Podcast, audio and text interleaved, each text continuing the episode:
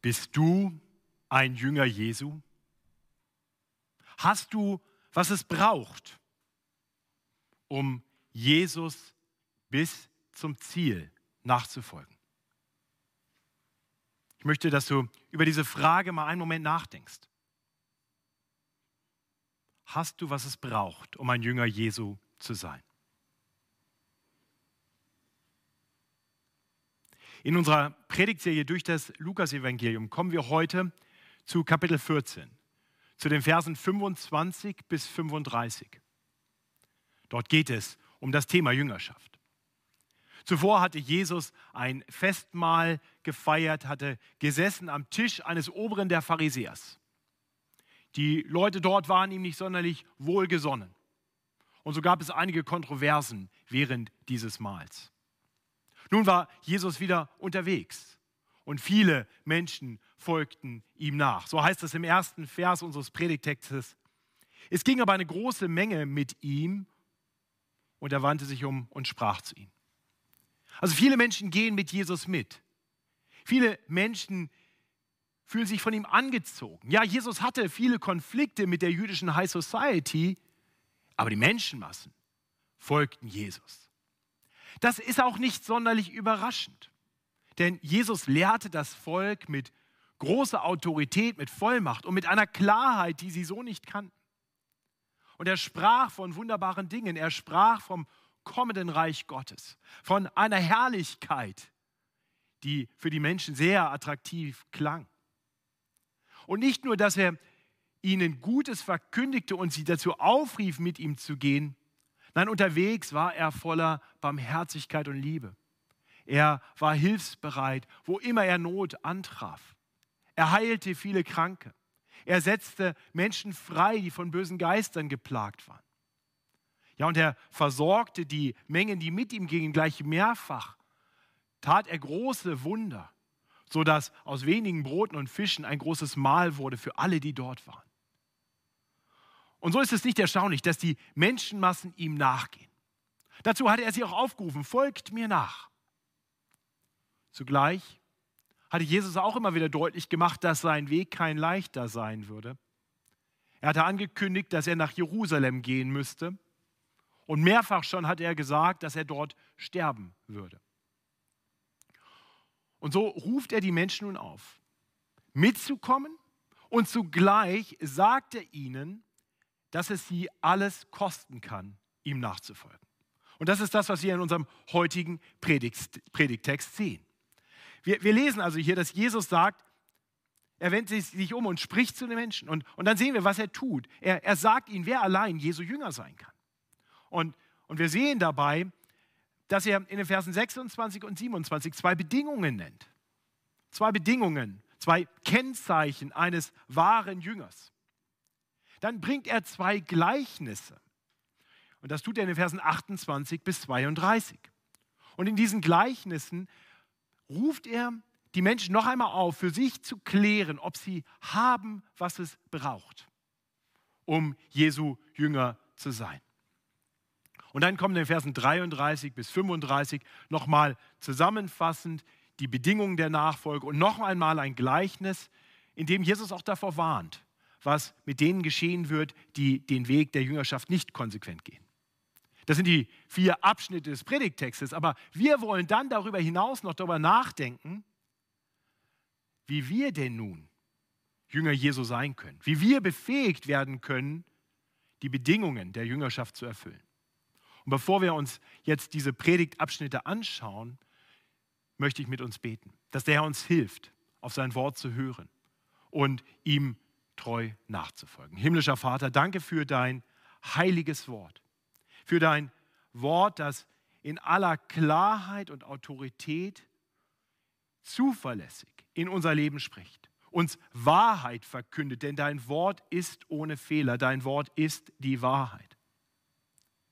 Herr, und so wollen wir uns herausfordern lassen durch dein Wort. Wir wollen besser verstehen, was es wirklich heißt, ein Jünger Jesu zu sein, wirklich ein Christ zu sein. Und wir wollen dich bitten, dass du auch durch dein heiliges Wort es wirkst, dass wir bereit werden, dass wir befähigt werden, wirklich deine Jünger zu sein. Das erbitten wir im Namen Jesu Christi. Amen.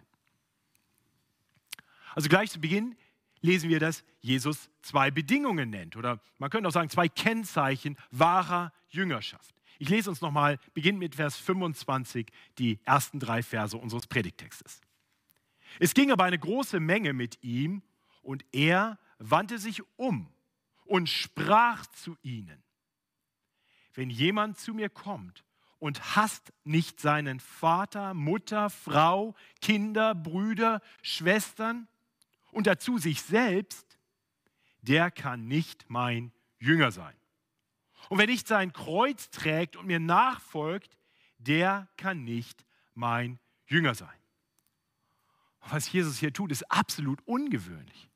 Er ruft die Menschen einerseits in seine Nachfolge und andererseits nennt er ihnen jetzt alle möglichen Bedingungen, die es scheinbar sehr schwer und in gewisser Weise vielleicht auch unattraktiv machen, das zu tun, wozu er sie ruft. Folge mir nach.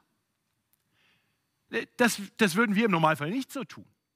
Wenn, wenn du möchtest, dass jemand mit dir mitgeht, äh, zum Beispiel du, hast, du möchtest unbedingt eine Bergtour machen und du willst einen Freund überreden, mitzukommen, dann, dann wirst du nicht auf die negativen Dinge eingehen. Du wirst sagen, die Aussicht da oben ist fantastisch. Unterwegs, ist eine Hütte, da gibt es den besten Kaiserschmarrn aller Zeiten. Du, du wirst es ihm schmackhaft machen, mitzugehen. Und wenn er noch zögert, dann und vielleicht denkt, dass der Weg ist aber sicher sehr lang und sehr beschwerlich. Ich weiß nicht, ob ich das schaffe. Ach, das schaffst du schon. Die übertreiben, das kriegst du hin. Und du wirst natürlich nicht erzählen, dass er durch einen kleinen Bach durch muss, weil er auf jeden Fall nasse Füße kriegt, dass beim letzten Mal, als du da warst, überall Mückenschwärme waren, du total zerstochen nach Hause gekommen bist. Das lässt du weg. Ganz normal. Das machen alle so. Ne, jeder Verkäufer bringt die Vertragsbedingungen, gerade die nicht so attraktiven bringt er ganz am Ende. In Verträgen stehen die oft im Kleingedruckten, sodass man es eigentlich gar nicht richtig lesen kann, wenn man nicht eine besonders gute Brille hat. Ja, oder, oder bei, bei Medizin, die angepriesen wird, da, da gibt es einen Beipackzettel, der ist, der ist so zerknüllt, dass man den gar nicht auseinanderkriegt. Äh, und da stehen dann die Risiken und Nebenwirkungen. Aber bei Jesus werden die Risiken und Nebenwirkungen gleich vorneweg klar und deutlich erwähnt. Das Kleingedruckte spricht er hier klar und deutlich aus. Und damit ist Jesus so ganz anders wie wir. Er ist ehrlich, transparent. Er möchte, dass Menschen wissen, was sie erwartet, was es wirklich erfordert, um den Weg mit ihm zu gehen, um sein Jünger zu sein.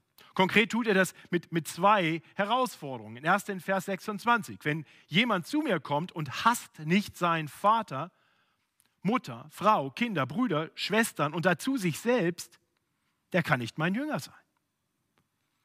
Nun sollten wir uns an dem Wort hassen nicht so sehr stören. Das Wort hassen ist ein Wort, was häufiger in der Bibel gebraucht wird, äh, wirklich in einem Sinn, wie wir es nicht verwenden würden.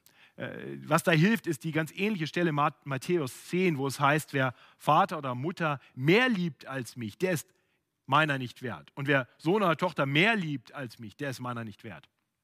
Das heißt, hassen ist hier ein Kontrastbegriff zu lieben. Ähm, das sehen wir immer wieder. Wir haben vor kurzem eine Predigtserie durch das erste Buch Mose gehabt und da heißt es zum Beispiel in Kapitel 29, dass Jakob Rahel lieber hatte als Lea. Und im unmittelbar nächsten Vers heißt es dann, als aber der Herr sah, dass Lea gehasst war. Ja, ich weiß, in der Luther-Übersetzung steht ungeliebt, aber im Hebräischen steht wirklich gehasst. Aber Luther übersetzt es richtig, weil er versteht. Wir, wir, wir verstehen das Wort Hass nicht richtig. Wir verstehen nur ungeliebt, weniger geliebt. Und das ist genau der Punkt. Jakob liebt Rahel weniger als, äh, er hat Rahel lieber als Lea. Er liebt Lea weniger. Er hasst sie. So verstehen wir auch die Aussage in Römer 9, über die viele, viele Theologen sich schon den Kopf zerbrochen haben, wo, wo Paulus aus dem Propheten Maleachi zitiert und sagt, dass Gott Jakob geliebt hat und Esau gehasst hat. Und Gott liebt alle seine Geschöpfe, aber er liebt Jakob um so viel mehr. Er setzt eine besondere Liebe auf ihn. Also es ist mir wichtig, dass wir das verstehen, gerade am Muttertag, okay? Also ich rufe hier nicht dazu auf, zu sagen, oh, weil ich Jesus lieb habe, muss ich meiner Mutter heute keine Blumen schenken und sie nicht anrufen. Ich soll sie ja hassen. Nein. Du sollst Vater und Mutter ehren. Du sollst deine Ehefrau lieben. Du sollst für deine Kinder liebevoll da sein. Zu all dem ruft dich die Bibel auf.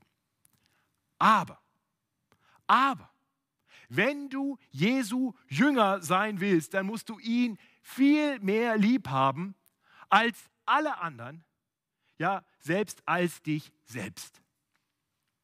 Und was Jesus hier sagt, ist, ist kein Wortspiel, das ist ganz real.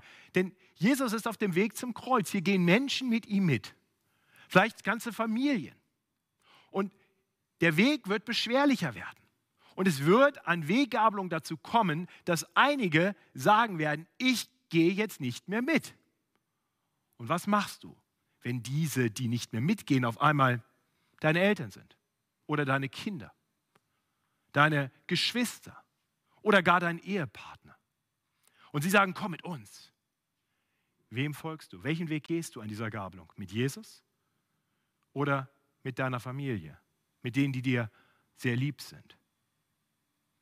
Jesus fordert uns heraus, wenn wir seine Jünger sein wollen, wenn wir ihm wirklich nachfolgen wollen, dann können wir uns keine Kompromisse erlauben. Oder um das anders zu sagen, Jesus ist nicht damit zufrieden, dein Lebensabschnittsgefährte zu sein. Okay? Jesus ist nicht damit zufrieden, dein Lebensabschnittsgefährte zu sein. Entweder ganz oder gar nicht. Und Jesus stellt diesen potenziellen Jüngern, diesen Menschen, die jetzt anfangen mit ihm zu gehen, gleich diese Frage, weißt du, was es dich kosten kann? Bist du bereit? Denn wahre Jünger müssen den Weg bis zum Ende gehen. Wenn du den Weg nicht bis zum Ende gehst, wenn du andere lieber hast als mich, dann bist du nicht fit, ein Jünger Jesu zu sein. Ich denke, das ist ein sehr harter Ruf. Das ist sicherlich einer der wesentlichen Gründe dazu, dafür, warum die Bibel äh, Christen dazu aufruft, sich niemals mit Nichtchristen ehelich zu verbinden. Denn letztendlich ist die, die alles entscheidende Frage, ob du Jesus hinterhergehen kannst. Und du willst doch dein Leben nicht mit jemandem zusammentun, der in eine andere Richtung geht. Ja, tatsächlich würde ich dich sehr ermutigen, wenn du noch auf Partnersuche bist, find jemanden, der dich zu Jesus hinzieht, jemand, der konsequent die Richtung geht. Jemand, den du nicht immer ziehen musst, den du nicht überreden musst, jetzt lass mal die Bibel lesen, jetzt lass mal beten, jetzt lass mal Gemeinschaft mit anderen Christen suchen, sondern jemand, der dich mitzieht. Jemand, der vorangeht im Glauben, der dich bestärkt in deiner Jüngerschaft und nicht jemand ist, der dich versucht, davon abzuhalten. Nun, das ist die erste Bedingung für wahre Jüngerschaft. Jesus nachzufolgen, auch wenn alle anderen nicht mehr mitgehen. In Vers 27 lesen wir eine zweite Bedingung. Und wer nicht sein Kreuz trägt und mir nachfolgt, der kann nicht mein Jünger sein. Das Kreuz war damals ein Exekutionsinstrument. Am Kreuz wurden Menschen getötet. Schwerverbrecher wurden an ein Kreuz genagelt. Und wenn sie verurteilt waren, dann wurde quasi zur Veröffentlichung des Urteils diesen Verurteilten der Querbalken des Kreuzes oder manchmal auch das ganze Kreuz aufgeladen und sie mussten es selber hintragen zum Ort ihrer Exekution. Grausam. Genau das würde Jesus gar nicht lange, nachdem er diese Worte spricht, erleben. Er würde sein Kreuz tragen müssen. Er würde unter dem Kreuz zusammenbrechen und dann müsste jemand anders, muss ihm dann noch helfen, damit er dort dann diesen fürchterlichen, diesen grausamen Tod sterben kann. Und was Jesus hier sagt, ist, das ist der Weg, den ich gehe. Aber wenn du mein Jünger sein willst, dann musst auch du bereit dazu sein. Du musst bereit sein, für mich zu sterben. Ich glaube, diese Frage ist für uns heute weit weg. Und ich könnte mir vorstellen, dass das auch der Grund dafür ist, dass es gerade in der westlichen Welt so viel seichtes Christentum gibt. Menschen, die irgendwie behaupten, Jünger Jesu zu sein, aber die das nicht konsequent leben. Sie können das einfach so sagen, weil, weil ihr Glaube gar nicht wirklich herausgefordert wird, weil sie nie an diese Weggabelung kommen, weil das Kreuz ihnen noch nicht auferlegt wurde. Aber an, an Orten und Zeiten, wo es Christenverfolgung gegeben hat und auch heute noch gibt, da gibt es kein seichtes Christentum. Da geht nur ganz oder gar nicht. Entweder du gehst mit Christus und bist bereit zu leiden, oder du nimmst seinen Namen nicht in den Mund. Nun, damals war das ganz konkret so. Die, die Jesus wirklich nachgefolgt sind, die, die letztendlich zu seinen Jüngern wurden, auch nach seiner Auferstehung, sein Werk weitertaten, die Apostel, die engste, der engste Jüngerkreis, die haben fast alle, vielleicht alle, eines gewaltsamen Todes sterben müssen. Nun ist das für uns unwahrscheinlich, eher theoretisch. Aktuell ist die Christenverfolgung in diesem Land nicht vorhanden oder sehr minimal. Und, und gerade deshalb möchte ich dich fragen, bist du bereit, dich wegen deines Glaubens, deines Glaubens an Jesus verspotten und ausgrenzen zu lassen? Stehst du zu Jesus, wenn Menschen sich darüber lustig machen, wenn sie dich verlachen? Stehst du zu Jesus, wenn er, wenn sein Name verlästert wird? Oder bleibst du dann eher still, weil du nicht bereit bist, die Konsequenzen zu ertragen, wenn du dich zu ihm bekennst? Ich möchte dich fragen, was sagt das dann aus über deine Bereitschaft, ihm zu folgen bis in den Tod? Und das ist die zweite Bedingung. Das Kreuz auf sich nehmen und ihm nachfolgen. Nur wer das tut, kann Jesu Jünger sein. Das sind also die beiden Bedingungen, die Jesus hier stellt. Ihn mehr lieben als alle anderen, ja als dich selbst. Ihn, ihm nachfolgen, koste es, was es wolle. Was Jesus hier tut, ist so ganz anders wie das, was wir ganz oft bei Evangelisation in unserer Zeit erleben. Da wird Menschen eine feurige Botschaft gepredigt, da werden Gefühle aufgewühlt, das wird musikalisch noch weiter unterstützt. Und dann wird ihnen gesagt, wenn sie in der richtigen Stimmung sind, wenn wir sie dahin gebracht haben und ihnen gesagt haben, was alles Tolles sie erwartet, dann wird gesagt, komm und werde Christ. Und da redet keiner von solchen Bedingungen. Da, da gibt es nicht einmal das Kleingedruckte, das wird komplett weggelassen. Und das Problem mit solchen Evangelisationsmethoden ist, dass es Menschen zuspricht, Christen zu sein, Jünger Jesu zu sein, die noch gar nicht wissen, was das bedeutet. Die noch gar nicht die Chance hatten, für sich zu klären, bin ich wirklich bereit dazu. Und das ist sicher auch der Grund, warum viele, die dann den Weg ein Stück gehen, irgendwann diesen Weg nicht weitergehen. Wenn es nämlich schwer wird, wenn die Weggabelungen kommen, wenn man Kreuz auf sich nehmen muss. Und dann treten sie zurück von dem Vertrag, den sie eingegangen sind, als sie gesagt haben, ich will Christ sein. Und zu Recht, denn man hat ihnen die Vertragsbedingungen nicht deutlich gesagt. Sie haben sozusagen ein Sonderkündigungsrecht. Aber Jesus möchte das nicht. Er möchte nicht, dass irgendjemand kündigt. Er möchte, dass die Menschen, die er in seiner Nachfolge ruft, denen er verheißt, dass es ein wunderbares Reich zu ererben gibt, er möchte, dass diese Menschen den Weg wirklich auch gehen. Und deswegen bereitet er sie auf das vor, was sie erwartet. Und er fordert sie heraus, es sich genau zu überlegen, ob sie bereit sind, diese Dinge auf sich zu nehmen. Und das tut er durch zwei Gleichnisse, die dann folgen. Und ich möchte dich ermutigen, das auch auf dich wirken zu lassen, diese Gleichnisse auch ganz persönlich zu hören.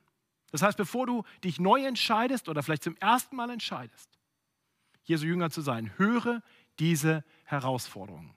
Mach dir Gedanken über das, was Jesus jetzt sagt.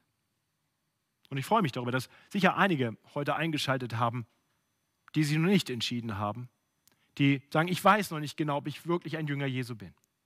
Aber ich bin so froh, dass du da bist und dass du bereit bist, Gottes Wort zu hören. Wäg es ab für dich. Aber ich möchte dich einladen, bleib bis zum Ende heute dabei. Investiere noch diese 25 Minuten, damit du alles gehört hast. Das ganze Kleingedruckte und eine wirklich informierte Entscheidung treffen kannst. Der Aufruf, den Jesus hier bringt, hat wiederum zwei Teile. In zwei Gleichnissen fordert er die Menschen dazu auf, zu klären, ob sie haben, was es braucht und ob sie imstande dazu sind, was nötig ist, um ein Jünger Jesu zu sein. Das tut Jesus also ab Vers 28. Und im ersten Gleichnis geht es wirklich darum zu klären, ob man hat, was man braucht um den Weg der Jüngerschaft bis zum Ende zu gehen. Ja, ich lese uns Vers 28. Denn wer ist unter euch, das denn macht deutlich, knüpft an diese Bedingung an. Denn wer ist unter euch, der einen Turm bauen will und setzt sich nicht zuvor hin und überschlägt die Kosten, ob er genug habe, um es auszuführen. Das ist die zentrale Botschaft. Ob er genug habe, um es auszuführen. Kannst du das tun? Damit nicht, wenn er den Grund gelegt hat und kann es nicht ausführen, alle, die es sehen, anfangen, über ihn zu spotten und sagen, dieser Mensch hat angefangen zu bauen und kann es nicht ausführen.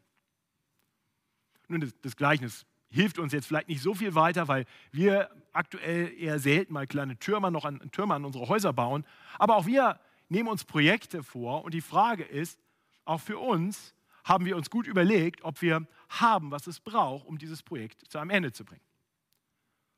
Ich habe da einige Geschichten des Scheiterns parat. Äh, eine fiel mir ein, ist noch gar nicht so lange her, da hatte ich einen großen Baum vorm Haus, der war viel zu groß geworden und äh, ragte in die Dachrinne und schon halb auf die Straße rüber. Wir haben einen sehr kleinen Vorgarten und der Baum war sehr groß. Und ich hatte eine Fellgenehmigung äh, eingeholt und jetzt ging es darum, den Baum zu fällen. Und dann hatte ich einen äh, Freund gefragt, ob er helfen könnte. Der macht das beruflich, der hat alles Equipment, was man sich so vorstellen kann. Und dann kam er angefahren mit einer Motorsäge an einem Teleskop. So was hat noch nie gesehen. Einen wahnsinnig langen Teleskopstab, den er so ausgefahren und da oben hing die Motorsäge dran und er wollte den Baum dann von oben so runterschneiden. Äh, viel Platz war nicht, man hätte den Baum nicht einfach unten fällen können. Naja, und dann fährt er sein Teleskop aus und ich staune, boah, ist das Ding lang. Aber es war längst nicht lang genug. Äh, keine Chance. Da stand er nun und äh, wir rätseln, ja, das klappt jetzt nicht. Was machen wir denn? Wir brauchen irgendwas, wo wir drauf stehen können. Ah, da kam ihm eine Idee. Der, der das Holz haben wollte, ähm, der das gebrauchen konnte für seinen Ofen, der hat einen Sohn, der zu der Zeit gerade ein Praktikum gemacht hat bei einer Gerüstbaufirma. Also, schwuppdiwupp, wurde er angerufen, kam vorgefahren mit einem großen Hänger Gerüst hinten drauf und in unserem kleinen Vorgarten wurde ein Gerüst aufgebaut. Es sah skurril aus. Die Nachbarn gingen vorbei und haben alle, was macht ihr denn da, was soll denn das werden? Und dann am Ende stand da ein hohes Gerüst und dann wurde mein Freund, nennen wir ihn mal Sepp, obendrauf gestellt mit seiner Teleskopsäge. Und es war immer noch zu kurz und es hat immer noch nicht funktioniert. Und dann musste er seine Teleskopsäge wieder runterfahren, wieder vom Gerüst runtersteigen. Wir mussten das Gerüst wieder abbauen und unverrichteter Dinge zum Hohn und Spott und Gelächter aller unserer Nachbarn war dieses Projekt gescheitert. Nun, das war kein so großes Problem.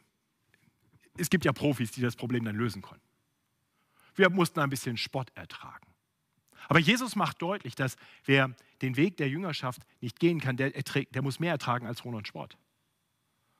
Er warnt die Menschen davor, dass die, die nicht zu ihm kommen, eines Tages heulen und Zähne klappern werden. Das hat er gerade am Ende von Kapitel 13 äh, gemacht.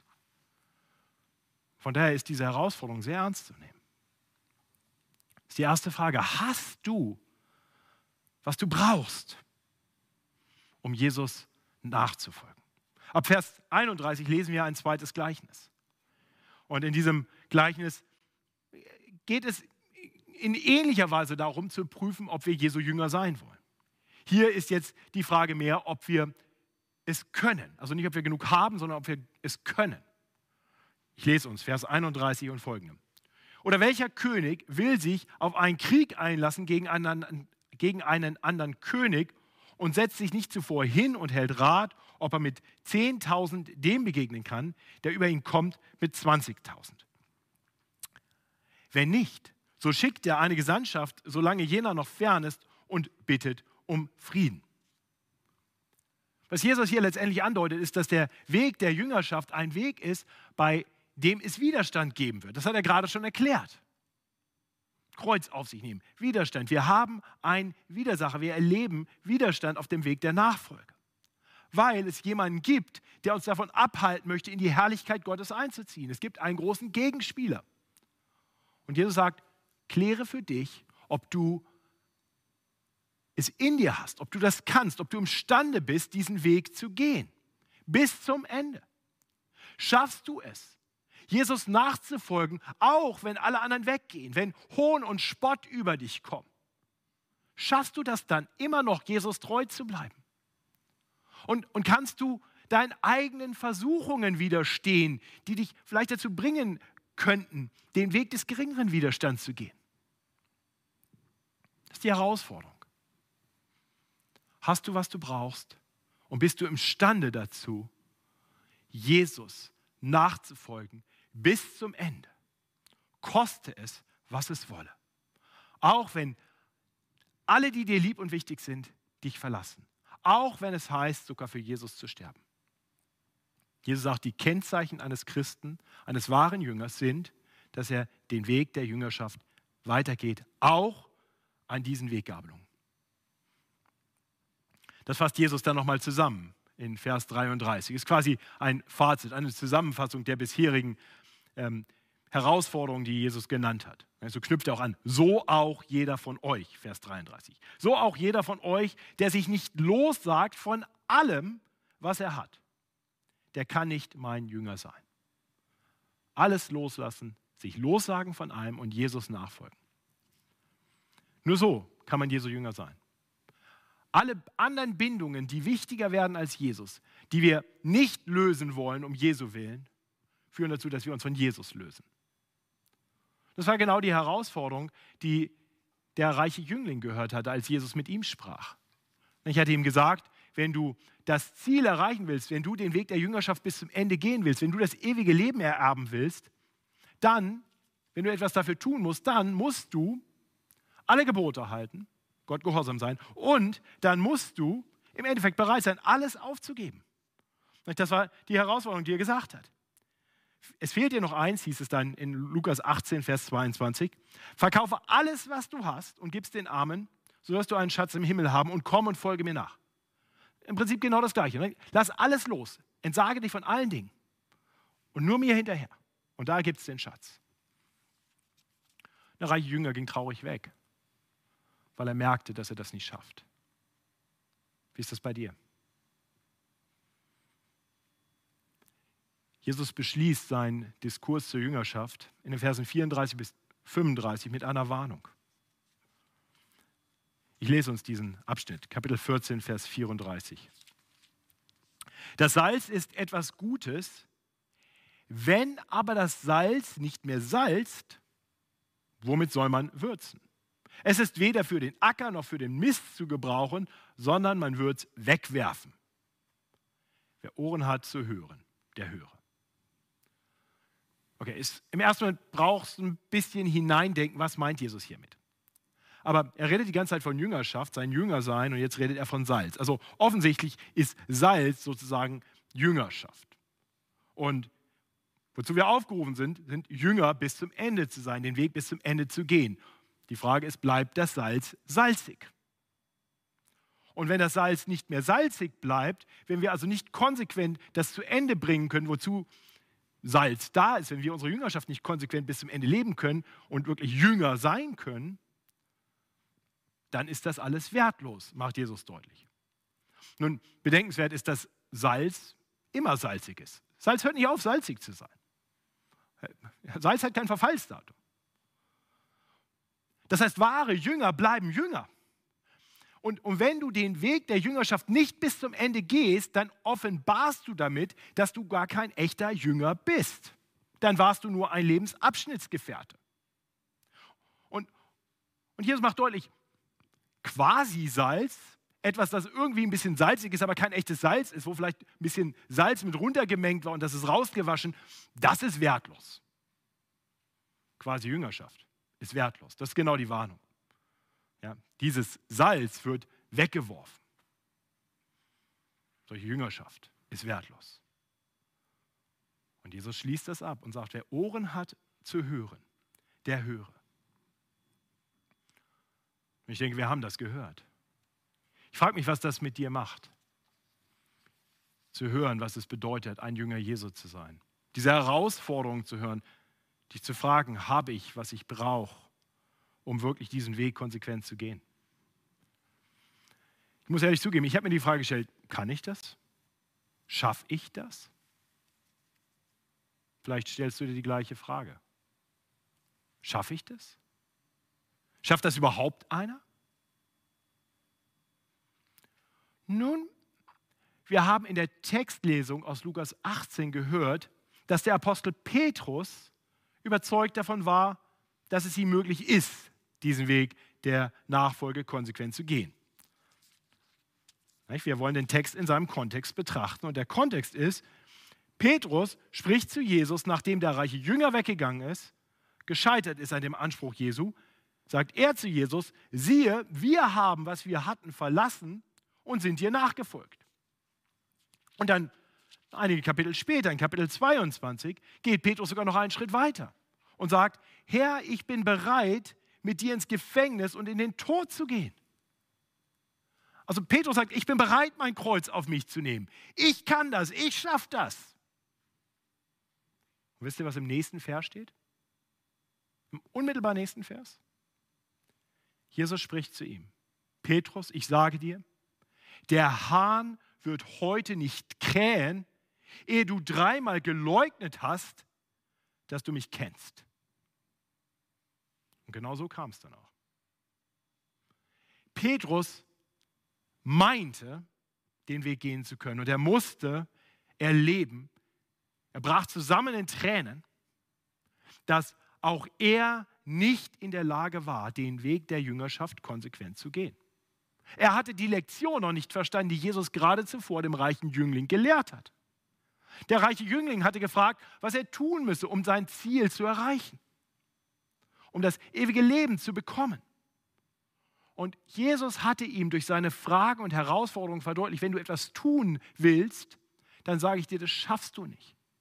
Natürlich hat er ihm gesagt, was er tun müsste. Er müsste gehorsam sein, er müsste einfach konsequent den Weg der Jüngerschaft geben, alles andere gehen, alles andere ähm, hinter sich lassen, sich lossagen von allem und Jesus nachfolgen.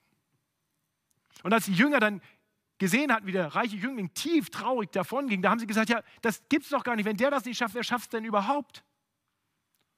Und Jesus hat den Jüngern gesagt, es ist den Menschen unmöglich. Aber was den Menschen unmöglich ist, das ist bei Gott möglich. Es gibt einen Weg, es gibt Hoffnung. Es gibt Hoffnung für Menschen, die merken, ich schaffe es nicht. Und diese Hoffnung ist darin begründet, dass Jesus den Weg konsequent gegangen ist. Er allein ist den Weg der Jüngerschaft konsequent gegangen. Er ist den Weg gegangen bis zum Kreuz. Er war bereit, sein Kreuz auf sich zu nehmen und zu sterben. Er war bereit, nicht irgendwann eine Weggabelung zu gehen. Selbst als Petrus ihn versuchte und sagte, nein, Jesus, du sollst nicht sterben, das ist des Messias, des Christus nicht würdig, da nahm Jesus ihn sich zur Seite und nahm, weiche von mir, Satan. Denn was du sagst, das ist menschlich und nicht von Gott. Jesus verstand, dass es einen großen Widersacher gab, der ihn davon abhalten wollte, den Weg zu gehen. Und Jesus wusste, dass er als der Sohn Gottes die Kraft, die Macht hat, den Weg konsequent zu Ende zu gehen. Er ist ihn gegangen.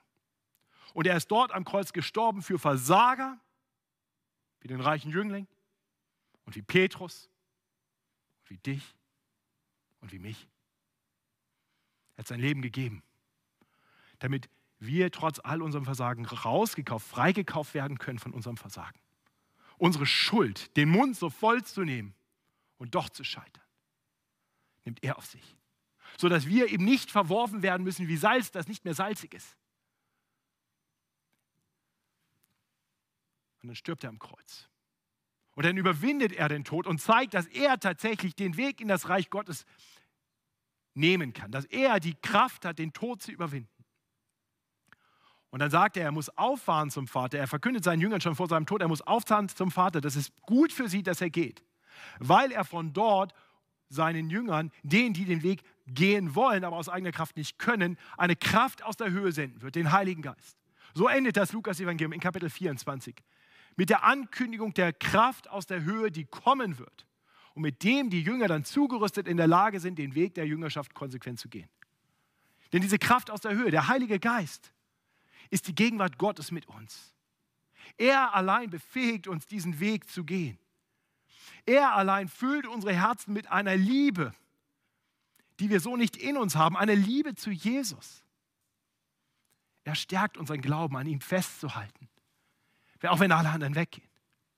Und er, und er führt uns zur Buße, er führt uns zur Umkehr. Immer wenn wir vom Weg weggekommen sind, wird dieser Geist, den Jesus in uns hineingesandt hat, uns zurückbringen. Er wird uns überführen davon, dass wir auf falschen Wegen sind und uns helfen, zurückzukommen.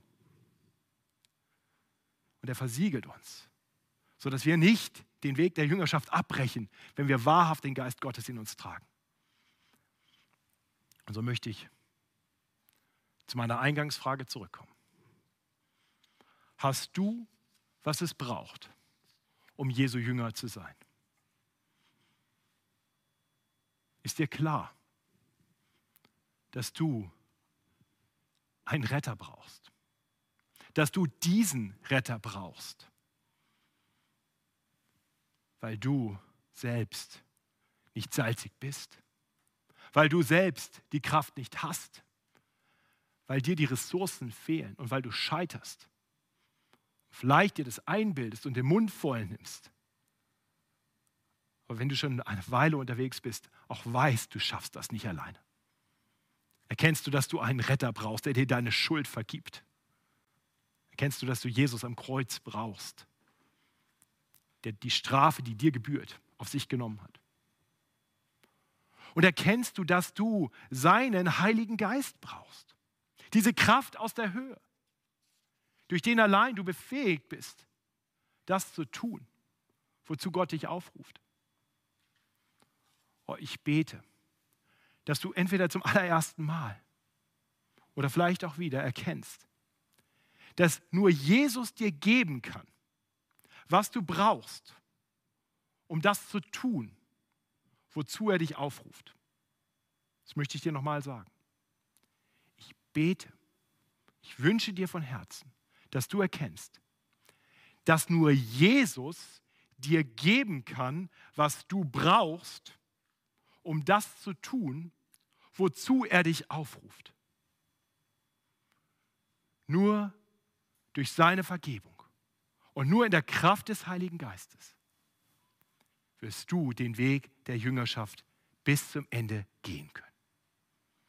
Und mit ihm und in der Kraft seines Geistes wirst du den Weg gehen, bis du das herrliche, das über alle Maßen herrliche Ziel erreichst. Und so, geh auf deine Knie. Bitte Jesus um Vergebung. Bitte ihn, dich neu auszurichten auf ihn dich zu füllen mit Kraft damit du nicht aus eigener Kraft versuchst, irgendwie das zu schaffen, was du niemals schaffen wirst. Bitte ihn, in dir das zu schaffen, was nur er schaffen kann, damit du das Ziel erreichst. Und du wirst es erreichen. Und dafür bete ich. Himmlischer Vater, schenk uns die Demut, einzugestehen, dass die Bedingungen für die Jüngerschaft für uns zu viel sind. Herr, viele von uns wissen das. Viele von uns haben das versucht. Manche haben vielleicht gerade heute in der Predigt neu kapituliert und gemerkt, das überfordert mich. Ja, ich gehöre zu diesen Menschen, die vor diesem Text kapitulieren und sagen, das überfordert mich. Ja, wir danken dir so sehr, dass du allein diesen Weg konsequent gegangen bist. Und wir danken dir, dass du uns deinen Heiligen Geist gesandt hast, durch den du in allen, die an dich glauben, die auf dich vertrauen, anfängst zu leben. Danke, dass du so bereit bist, unsere Herzen zu verändern, unsere Bindungen zu verändern, uns bereit zu machen, das Kreuz auf uns zu nehmen. Herr, wir brauchen deinen Heiligen Geist. Danke, dass du verheißen hast, dass alle, die an dich glauben, mit deinem Geist erfüllt werden. Und so möchte ich beten für die unter uns, die bisher den Weg der Jüngerschaft noch aus eigener Kraft meinen gehen zu können, dass sie Buße tun von diesem falschen Denken, von diesem Stolz zu meinen, sie hätten, was es braucht. Bete, dass du uns hinführst, dass wir erkennen, wie sehr wir dich brauchen. Und dann bete ich, dass du uns neu füllst mit deinem Geist, dass du uns ausfüllst immer mehr dass du da, wo wir auf Abwege geraten bist, sind, uns durch deinen Geist zur Buße führst und zurückbringst. Und danke, dass du in uns wirken wirst, damit wir tun können, wozu du uns rufst. Und danke, dass das Ziel über alle Maßen herrlich ist und es sich lohnt. Und so befehlen wir uns deiner Führung, deiner Gnade, deinem Geist an. Amen.